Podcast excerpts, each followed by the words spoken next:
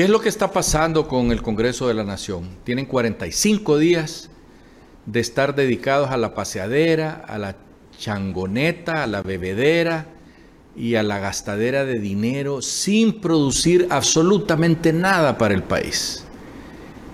El presidente del Congreso había citado para ayer y no llegaron. Ahí tuvieron a los liberales, a los nacionalistas y Salvador de Honduras y no llegaron. Y salió por ahí el vicepresidente del Congreso, Carlos Zelaya, diciendo que mientras no les aprueben el asunto que ellos quieren poner de fiscal, la persona que quieren poner de fiscal, que no van a haber sesiones.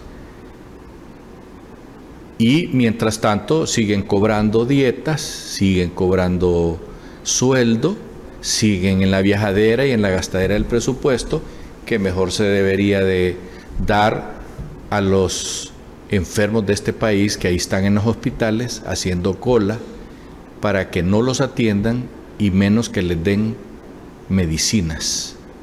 Ayer tuvimos una reunión con unos doctores amigos nuestros y nos decían que para ellos es vergonzoso trabajar para el Estado de Honduras y que no pueden ni siquiera poner una inyección porque no hay nada. Que a veces ellos de su bolsa hacen ese, ese favor al pueblo hondureño. Y digamos favor porque no es obligación de ellos poner inyecciones, es de estar, digo, la jeringa, ni la medicina, porque es obligación del Estado de Honduras. Pero no, los congresistas del Partido Libertad y Refundación se han puesto tercos y no les importa lo que pase con el país porque necesitamos que se, que se aprueben leyes. Necesitamos que se aprueben los presupuestos. Si no, entonces, ¿cómo va a funcionar el Estado de Honduras? Francamente, nosotros los hondureños somos muy pasivos. Deberíamos de estar en los bajos del Congreso de la Nación exigiéndole que trabajen. Es una grosería que se les esté pagando para que no trabajen.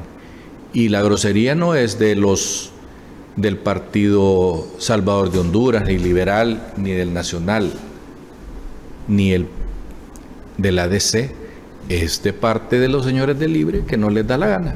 Así de sencillo.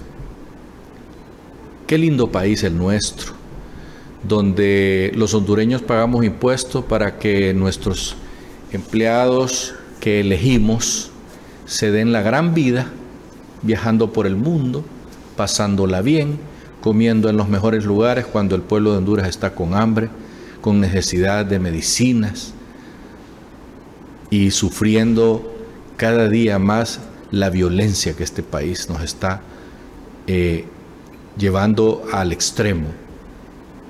En este, en este país se cierran farmacias, se cierran salones de belleza, estaciones de paradas de buses, de las compañías que tienen sus propias estaciones donde guardar sus buses porque ya no aguantan la extorsión. Se necesita un gobierno de verdad, que gobierne. Está muy bien, señor canciller Reina, que la señora presidente ahora esté representando la naturaleza y, otros entes para que luzca en el extranjero, pero mientras tanto aquí en Honduras, ¿qué pasa? Seguimos esperando salud, seguimos esperando educación, seguimos esperando seguridad y seguimos esperando que el Congreso de la Nación trabaje. Hasta pronto.